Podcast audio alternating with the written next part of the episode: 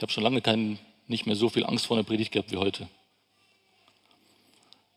Und genau heute ging es um Angst in der Predigt, äh, in der Kindergeschichte.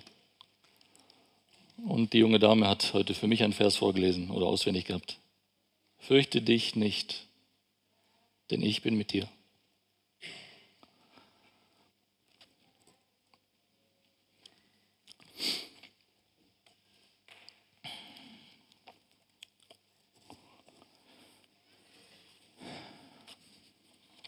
Gehorsam. Abrahams Gehorsam, das ist heute Thema.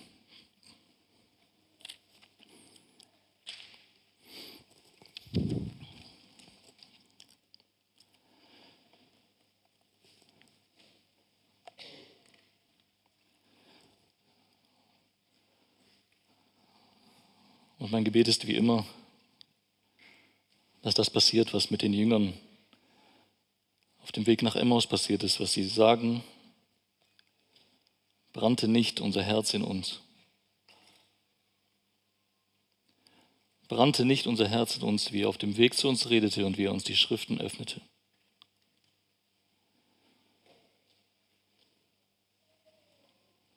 Und wenn ich euch heute nicht Christus bringe, dann ist alles umsonst. Weil so viele Verheißungen Gottes es gibt.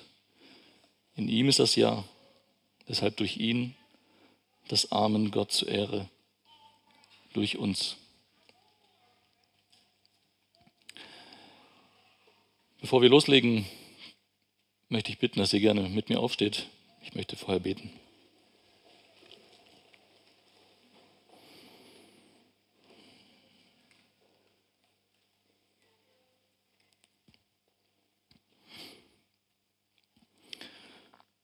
Jesus, es ist soweit und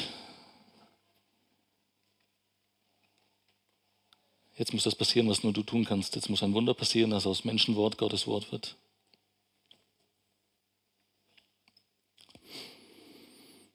Ich bitte dich, dass du es lebendig machst in unseren Herzen.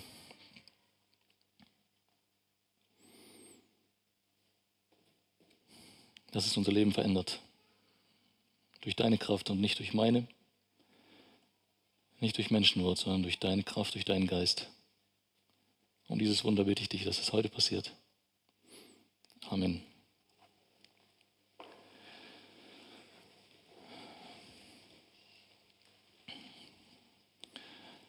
Seit langer Zeit befinden wir uns in 1. Mose 17. Das ist jetzt die vierte Predigt und auch die letzte für dieses Kapitel. Und wenn ich an den Anfang zurückdenke, ich hatte vor, das in einer Predigt zu machen. Und jetzt ist es die vierte und ich könnte wahrscheinlich so viel, wie ich schon gestrichen habe, noch andere zwei, drei Predigten daraus machen. Wir haben uns zu Beginn angeschaut, beziehungsweise das ganze Kapitel geht um Gottes Bund, den Bund, den Gott mit Abraham schließt. Und im ersten Teil haben wir uns angeschaut, was hat Gott eigentlich gemacht. Im zweiten Teil haben wir uns angeschaut, Vers 9 bis 14, was Gott von Abraham verlangt. Im dritten Teil, das war die letzte Predigt, haben wir uns angeschaut, wie Gott die Geburt von Isaac ankündigt und wie Abraham darauf reagiert.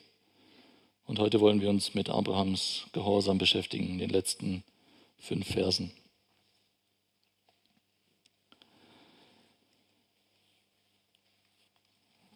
Und davon ausgehend wollen wir uns damit beschäftigen, was sagt eigentlich die Bibel über Gehorsam. Wir lesen den Text aus 1. Mose 17 ab Vers 23 bis Ende.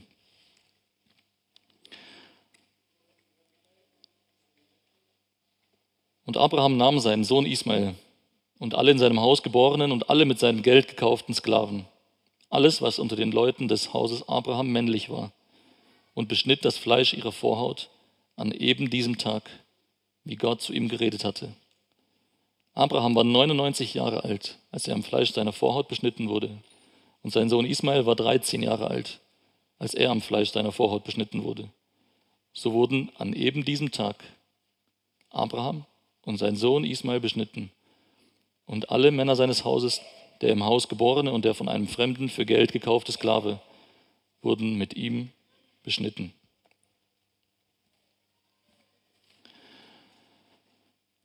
Abraham zögerte nicht. Zweimal betont der Abschnitt, dass die Beschneidung an eben diesem Tag passiert ist. Und noch bei mindestens drei weiteren Begebenheiten, auf die wir noch kommen werden im Lauf der Predigtreihe, betont die Schrift, dass Abraham unverzüglich gehandelt hat. Kapitel 19, 27, 21, 14 und 22, 3. Und es scheint so, dass er sich das zu eigen gemacht hat. Das war sein Lebensstil. Wenn Gott etwas sagte, dann tat er es unverzüglich. Ohne Zögern, ohne Diskussionen. Und einen solchen Lebensstil kann man nur dann leben und auch nur dann durchhalten, wenn man den kennt, dem man gehorsam ist. Und schon zu Beginn eine kleine Anwendung für uns kennen wir Gott gut genug, dass wir ihm bedingungslos, ohne Zögern, unverzüglich folgen, sobald wir etwas von ihm gesagt bekommen.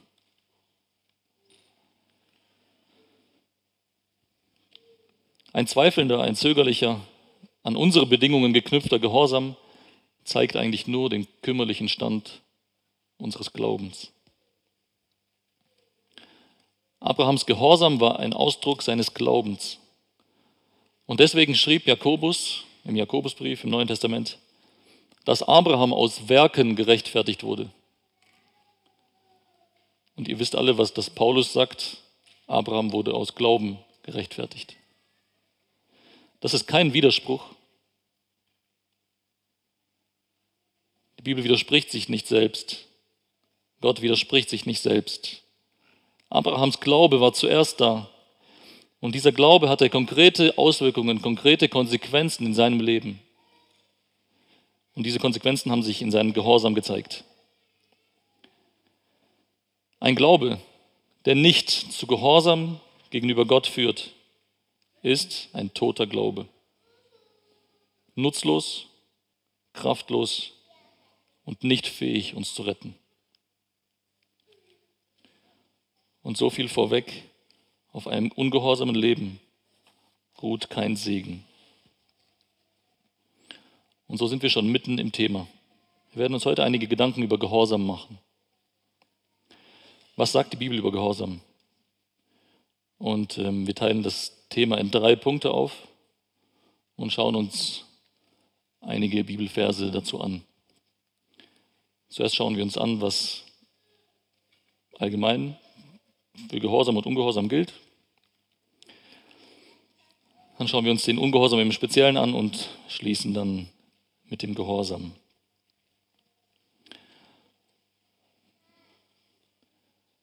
Zunächst mal ist es wichtig zu wissen, wem müssen wir überhaupt gehorsam sein?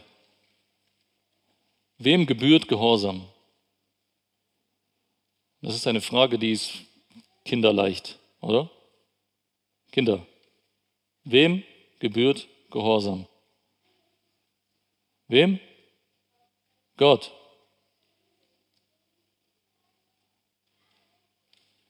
Es ist gut, dass hier steht, man muss Gott mehr gehorchen als den Menschen, gell? Dann muss man vielleicht Mama und Papa nicht gehorchen. Oder? Gott hat es aufschreiben lassen, da steht, gell? Ihr Kinder, seid gehorsam euren Eltern. Also der Grundsatz gilt, Apostelgeschichte 5, 29, das sagen die Apostel vor dem Hohen Rat, man muss Gott mehr gehorchen als den Menschen. Und so gibt es einige Abschnitte im, in der Bibel, die über Gehorsam reden. Ich möchte diesen überspringen und äh, uns diesen genau angucken zusammen. Schlag bitte auf, 2. Mose, Kapitel 23, Verse 20 bis 23. Das Volk ist unterwegs. Das Volk ist unterwegs aus Ägypten. Gott hat sie befreit. Und jetzt gibt er ihnen eine konkrete Anweisung. Viele konkrete Anweisungen, aber das ist eine erstaunliche, erstaunliche Anweisung, die er ihnen gibt. Da sagt Gott zu ihnen in Vers 20, siehe, ich sende einen Engel vor dir her, damit er dich auf dem Weg bewahrt und dich an den Ort bringt, den ich für dich bereitet habe. Hüte dich vor ihm, höre auf seine Stimme und widersetze dich ihm nicht, denn er wird euer Vergehen nicht vergeben, denn mein Name ist in ihm. Doch wenn du willig auf seine Stimme hörst und alles tust, was ich sage, dann werde ich Feind deiner Feinde sein und deine Bedränger bedrängen. Denn mein Engel wird vor dir hergehen und wird dich bringen zu den Amoritern, Hethitern, Perisitern, Kananitern, Hevitern und Jebusitern. Und ich werde sie austilgen. Wen schickt Gott vor seinem Volk her? Gott sagt, mein Name ist in ihm. Was bedeutet es, dass der Name in irgendjemanden ist?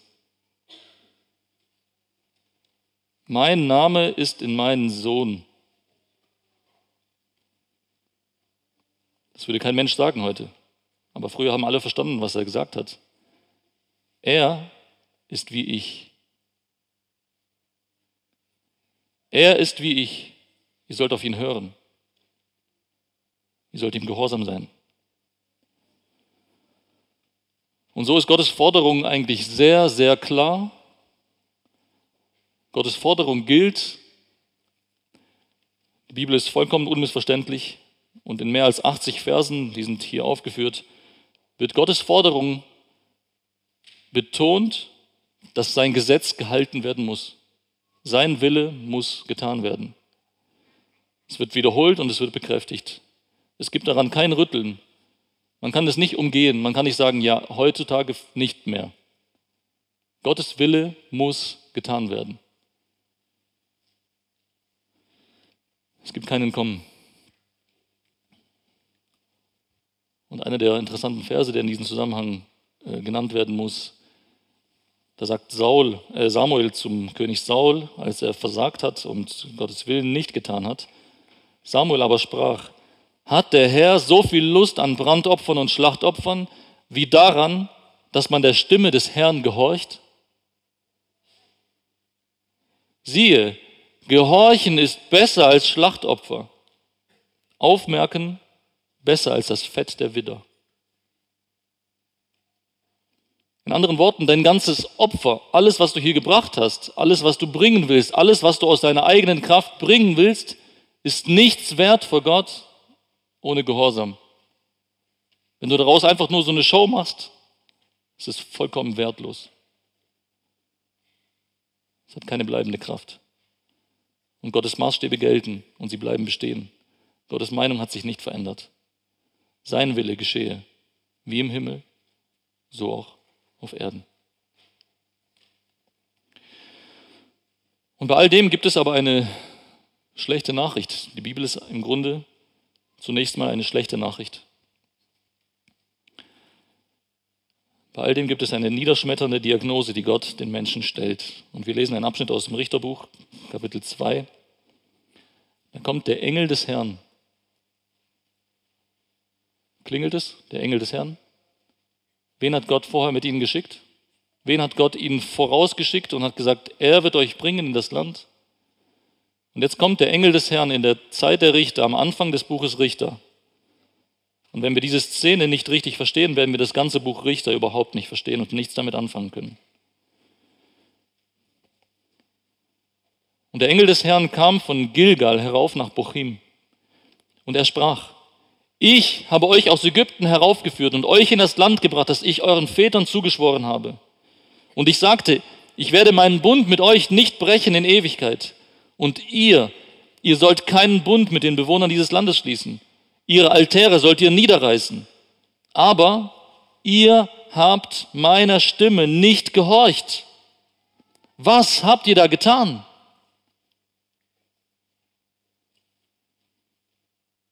Vers 4. Und es geschah, als der Engel des Herrn diese Worte zu allen Söhnen Israels geredet hatte, da erhob das Volk seine Stimme und weinte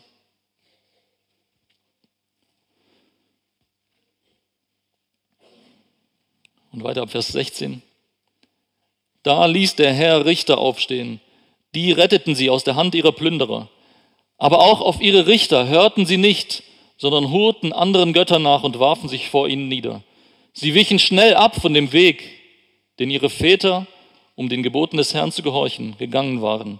Sie handelten nicht so.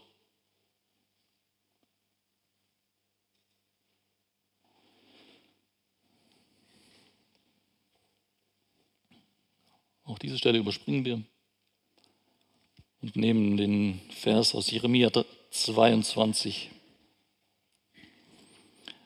Auch hier stellt Gott eine vernichtende Diagnose, eine vernichtende Aussage. Sie lässt keinen Platz für Missverständnisse. Und er sagt dort in Jeremia 22, Vers 21, ich redete zu dir, und er meint das Volk, in den Tagen deines Wohlergehens. Du aber sagtest, ich will nicht hören. Das war dein Weg von deiner Jugend an, dass du auf meine Stimme nicht hörtest.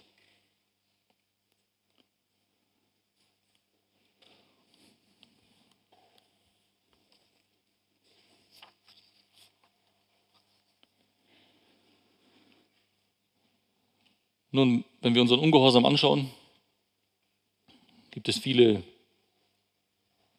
viele Möglichkeiten, das zu erklären.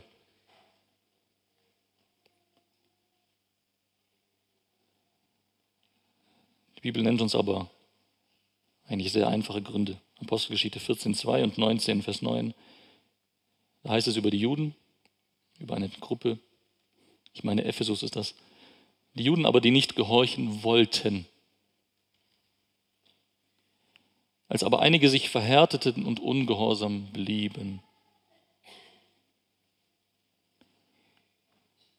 Wisst ihr, wir Menschen sind nicht nur unfähig, Gott zu gehorchen, es funktioniert einfach nicht. Und wir wollen es auch gar nicht. Wir wollen es nicht. Und damit ist der Grund für Ungehorsam nicht um uns herum. Unsere Kinder sind so, unsere Eltern waren so und ich habe frühkindliche Trauma und ich in der Schule wurde ich immer gehänselt und und und und und und alle anderen sind schuld, aber ich nicht. Der Grund für unseren Ungehorsam liegt in uns. Wir wollen nicht. Das ist unser natürlicher Zustand. Und wenn wir gehorsam sein wollen, dann auf keinen Fall zu Gottes Bedingungen, sondern zu unseren Bedingungen. Und so ist das Kennzeichen von Ungehorsam eigentlich ein sehr, sehr tragisches.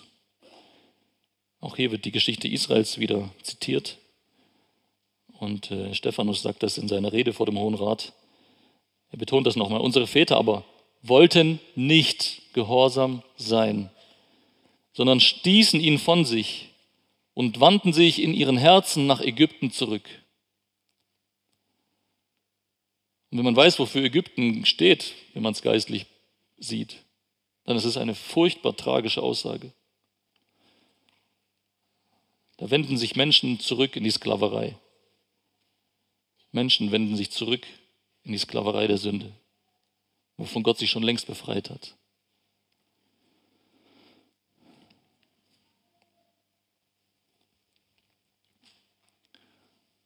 Und der Epheserbrief macht das auch sehr deutlich. Epheserbrief Kapitel 2, ab Vers 1 bis 3. Das schreibt Paulus, auch euch hat er auferweckt, die ihr tot wart in euren Vergehungen und Sünden. Das ist das Kennzeichen von Ungehorsam. Tod in Sünden. In denen ihr einst wandeltet gemäß dem Zeitlauf dieser Welt, gemäß dem Fürsten der Macht der Luft, des Geistes, der jetzt in den Söhnen des Ungehorsams wirkt. Unter diesen hatten auch wir einst alle unseren Verkehr in den Begierden unseres Fleisches. Ein weiteres Kennzeichen. Begierden unseres Fleisches. Wir sind Chef. Wir machen, was wir wollen. Wir tun das, was uns gefällt.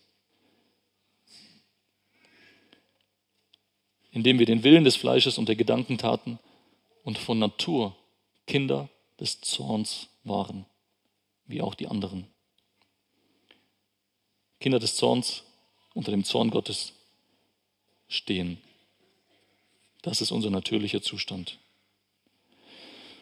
Und die Folge oder die Frucht von Ungehorsam sieht man sehr, sehr radikal im zweiten Buch Mose, im Kapitel 5, die Verse 1 bis 2. Gott schickt Mose, um sein Volk zu befreien.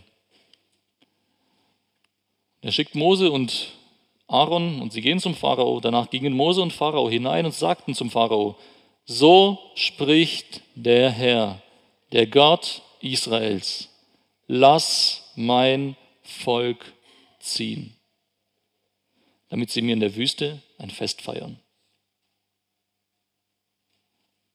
Der Pharao aber antwortete ihnen, wer ist der Herr, dass ich auf seine Stimme hören sollte, Israel ziehen zu lassen? Ich kenne den Herrn nicht und werde Israel auch nicht ziehen lassen. Und jedes Kind weiß, wozu das geführt hat. Unmittelbar danach beginnen die zehn Plagen. Furchtbare Plagen, die über das Land kommen, das Land verwüsten, weil einer ungehorsam war. Und so bewirkt Ungehorsam, Unheil, Fluch, Zorn Gottes, seine gerechte Vergeltung und sie bewirkt schlussendlich Tod. Der Ungehorsam bewirkt Tod.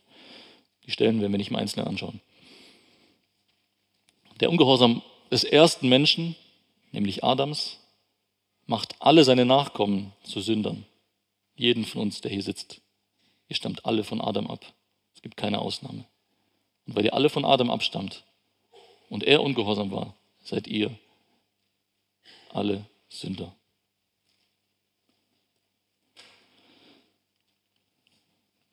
Ungehorsam macht uns untauglich zu jedem guten Werk. Das habe ich diese Woche in der Predigtvorbereitung gemerkt. Es war keine gute Zeit. Und es gab viele Phasen, wo ich vollkommen untauglich war daran weiterzuarbeiten. Ungehorsam führt dazu, dass wir keinen Eingang in Gottes Ruhe finden können. So sagt es der Hebräerbrief. Und schlussendlich führt Ungehorsam dazu, dass wir über den Stolperstein, der Jesus ist, stolpern und zu Fall kommen. Und so sind wir hoffnungslos verloren. Wir sind unfähig, Gottes Willen zu tun und ihm gehorsam zu sein. Und dadurch sind wir unter dem Fluch, unter Gottes Zorn. Wir sind untauglich für jedes gute Werk. Wir finden keinen Eingang in die Ruhe Gottes und schlussendlich stolpern und fallen wir über den Stolperstein. Das ist unser natürlicher Zustand. Und das ist keine gute Nachricht. Das ist eine schlechte Nachricht.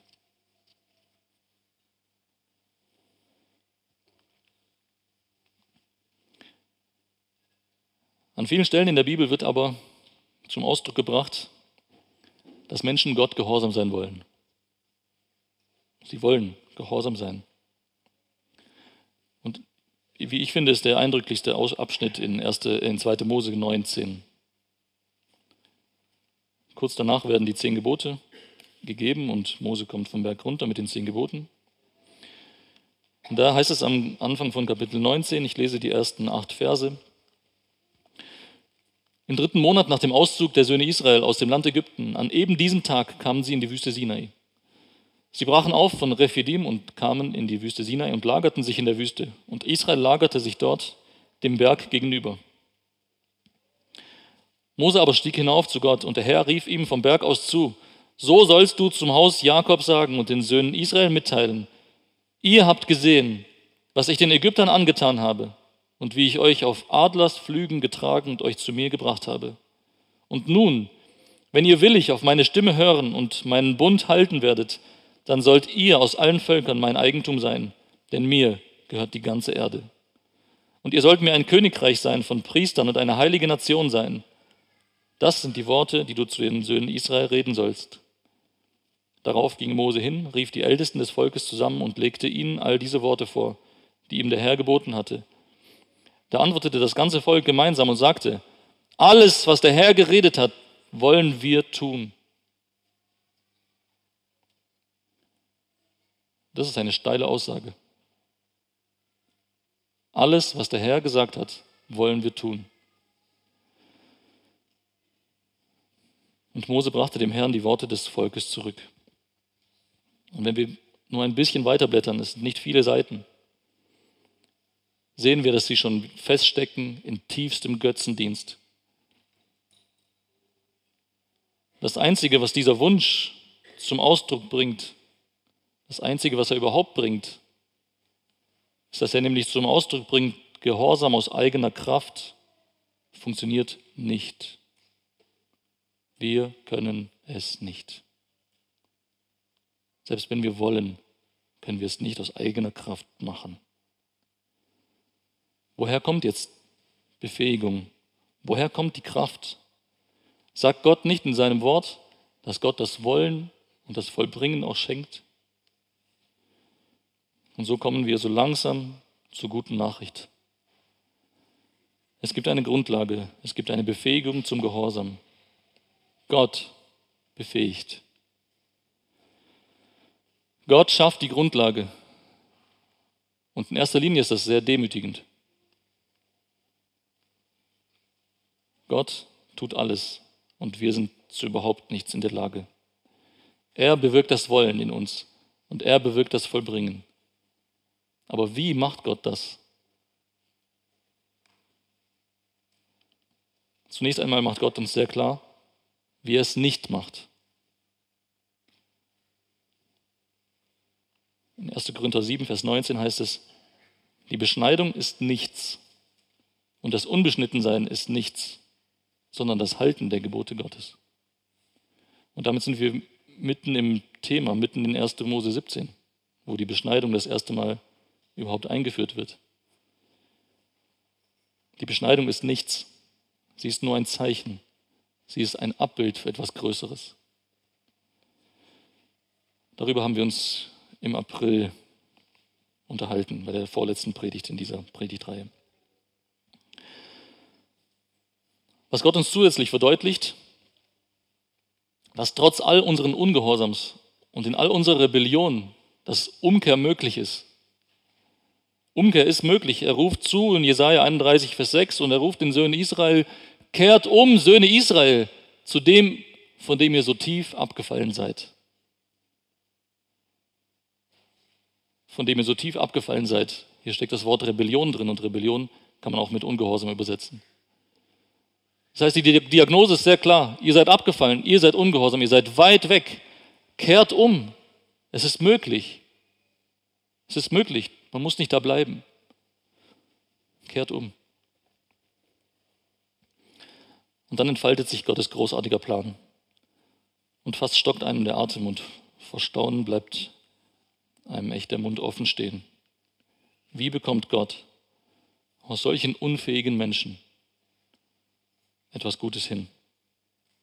Menschen, die ihn lieben, Menschen, die ihm gehorchen. Wie macht Gott das?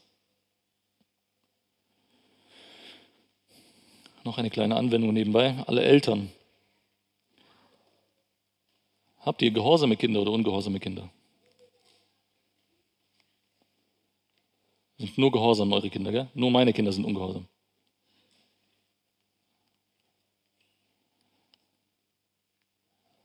Wenn ihr mit ungehorsamen Kindern zu kämpfen habt, gut zuhören.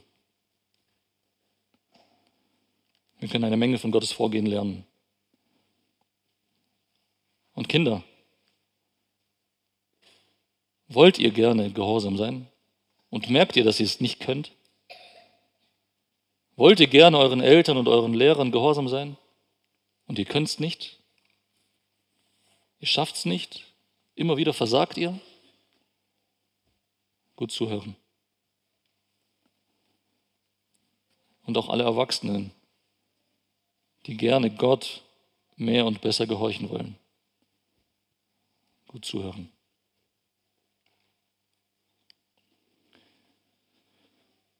Wie sieht Gottes Plan aus? Im Römerbrief wird uns aufgezeigt,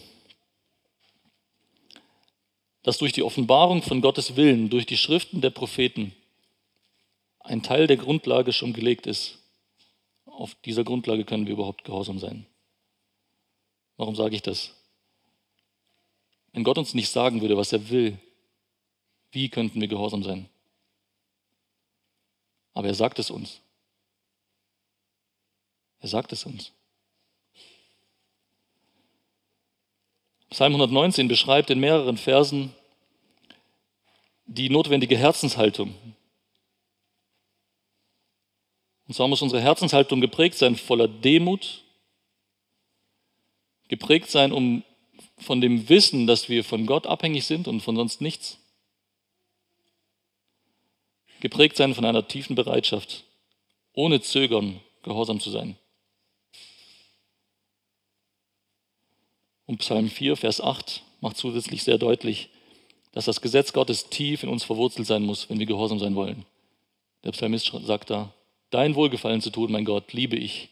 Und dein Gesetz ist tief in meinem Inneren.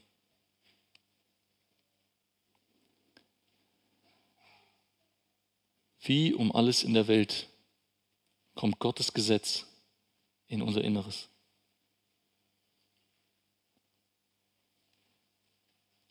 Wie kommt Gottes Gesetz tief in unser Inneres? Und im Grunde ist das die entscheidende Frage. An dieser Frage hängt alles.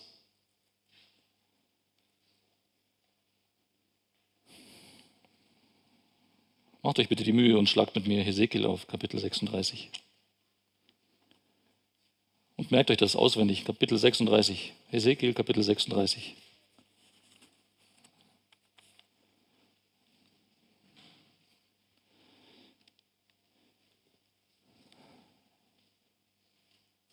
Ungefähr 600 Jahre bevor Jesus geboren wurde, sagt Gott diese Worte durch den Propheten. Und wir lesen ab Vers 25. Und ich werde reines Wasser auf euch sprengen, und ihr werdet rein sein. Von all euren Unreinheiten und von all euren Götzen werde ich euch reinigen. Und ich werde euch ein neues Herz geben und einen neuen Geist in euer Inneres geben. Und ich werde das steinerne Herz aus eurem Fleisch wegnehmen und euch ein fleischernes Herz geben. Und ich werde meinen Geist in euer Inneres geben. Und ich werde machen, dass ihr in meinen Ordnungen lebt und meine Rechtsbestimmungen bewahrt und tut. Und ihr werdet in dem Land wohnen, das ich euren Vätern gegeben habe. Und ihr werdet mir zum Volk. Und ich, ich werde euch zum Gott sein. Und ich werde euch befreien von all euren Unreinheiten.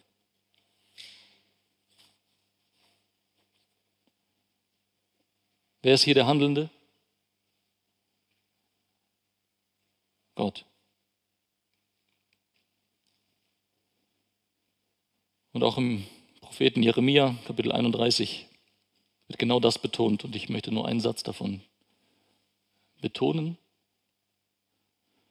Da sagt Gott, ich werde mein Gesetz in ihr Inneres legen und werde es auf ihr Herz schreiben.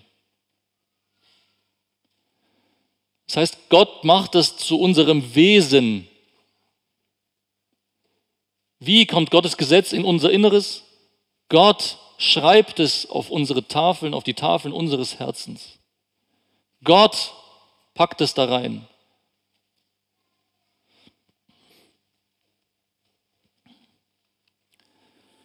Liebe Eltern, liebe Kinder, liebe Zuhörer, habt ihr verstanden, was ihr tun müsst?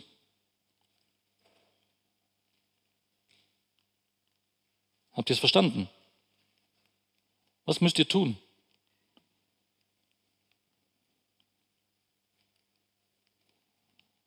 Was müsst ihr tun? Habe ich euch nicht gesagt, was ihr tun müsst? Ja. Hm. Außer das könnt ihr nichts tun. Wir müssen beten, dass Gott das tut. Wir müssen beten, dass Gott das tut. Ihr könnt nichts tun. Es muss etwas Übernatürliches passieren.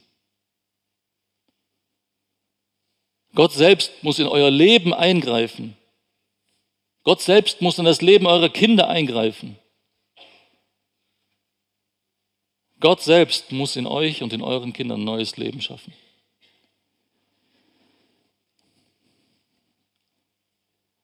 Gott selbst muss eine geistliche Operation vornehmen.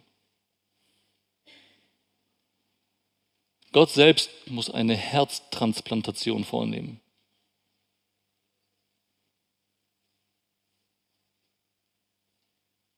Ich habe Bilder gesucht, die dazu passen. Ich habe einige gefunden und ich habe so das Schwächste versucht zu nehmen. Es gab wirklich welche, die waren blutüberströmt und all sowas. Ich weiß nicht, ob das jemand heute ausgehalten hätte. Aber als ich danach gesucht habe, natürlich Herztransplantation, bla bla bla, ist ja alles schön und gut. Als ich danach gesucht habe, ist mir klar geworden, was da eigentlich passiert. Hier wird ein Schnitt gemacht dann werden erstmal die Muskeln aufgeklappt. Hier sind Muskeln drauf, gell? Brustmuskeln. Dann ist da aber Knochen. Bitte sagt mir, wenn ich es falsch sage, aber der Knochen wird aufgesägt und aufgespreizt.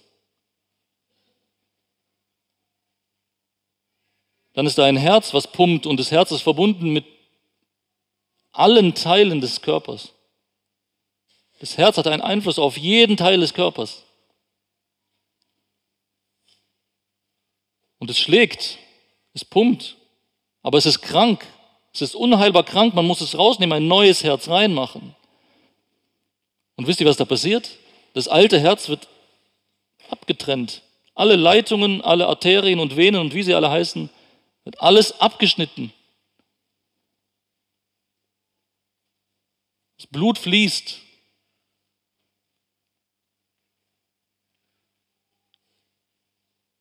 Und dann wird das neue Herz genommen und es wird da reingelegt. Aber da, wo vorher abgeschnitten wurde, muss man wieder die Verbindungen machen, damit das Blut weiter fließen kann. Das ist eine unfassbar komplizierte Operation. Ich könnte es nicht machen. Ich habe so zittrige Hände. Bei mir würden die alle sterben. Und dieses Bild benutzt Gott und er sagt, ich werde euer Herz rausnehmen und ich werde euch ein neues Herz geben.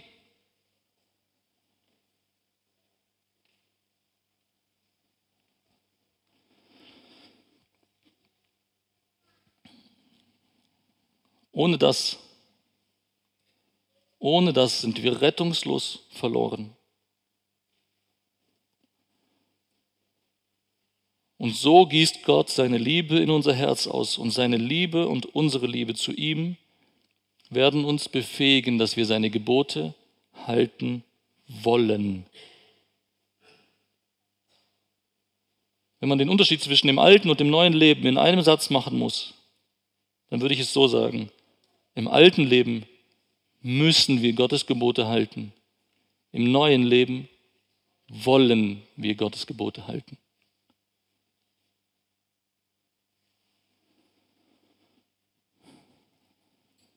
Und das ist der himmelweite Unterschied. Der Unterschied zwischen dem neuen und dem alten Leben ist nicht, dass wir im neuen Leben immer gehorsam sind. Der Unterschied ist, dass Gott etwas beginnt, indem er uns neues Leben schenkt, indem er unser Wachstum ermöglicht nach seinem Zeitplan, nicht nach unserem. Oh, wenn ich es mir aussuchen könnte, ich würde einige Sachen so und endlich angekommen. Es geht so nicht, es geht nach seinem Zeitplan.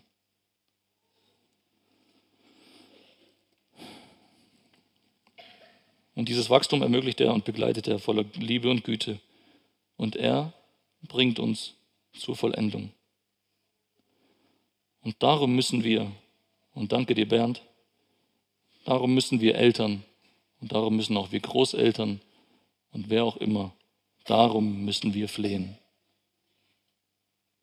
Dass Gott das in uns tut und dass Gott das in unseren Kindern tut.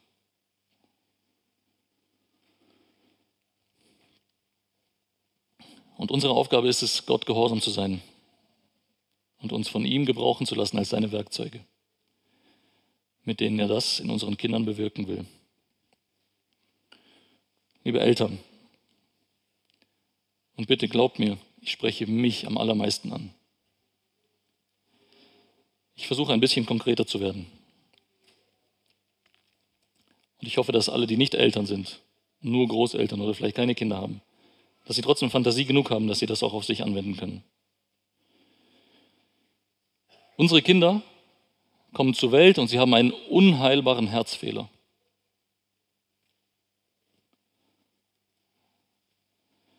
Und ihre einzige Hoffnung ist eine Herztransplantation. Ihre einzige Hoffnung ist eine solche Operation.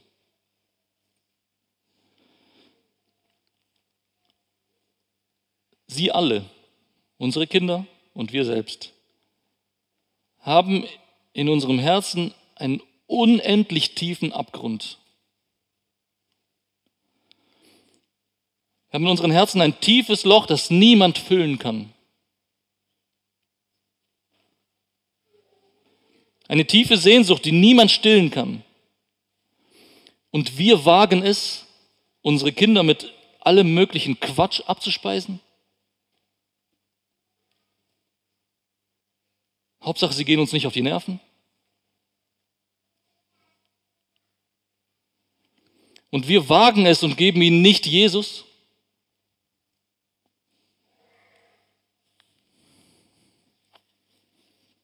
Das ist vollkommen verrückt.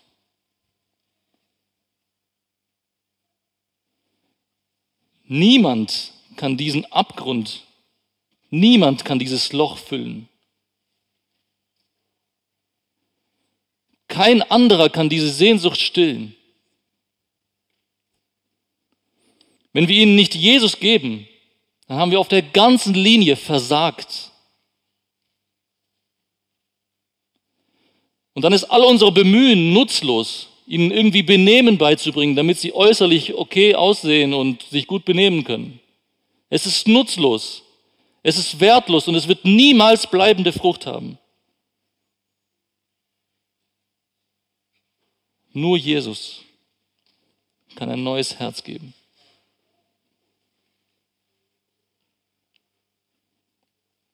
Und ihr kennt die Situation im echten Leben. Es gibt wenig Spender, wenig Organspender. Es gibt lange Wartelisten. Aber wisst ihr, bei Jesus gibt es keine langen Wartelisten. Es sind genug neue Herzen da.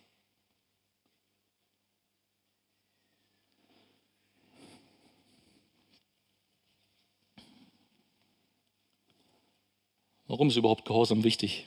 Ich möchte nur einen Punkt nennen und mit diesen zwei Bibelstellen bekräftigen. Gehorsam gegenüber Gottes Geboten ist ein Erkennungszeichen des neuen Lebens. Und hieran erkennen wir, schreibt Johannes im ersten Johannesbrief, Kapitel 2, Vers 3, hieran erkennen wir, dass wir ihn erkannt haben, wenn wir seine Gebote halten.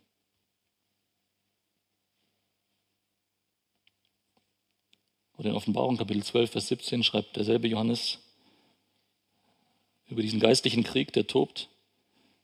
Der Drache wurde zornig über die Frau und ging hin, Krieg zu führen mit den übrigen ihrer Nachkommenschaft, welche die Gebote Gottes halten und das Zeugnis Jesu haben.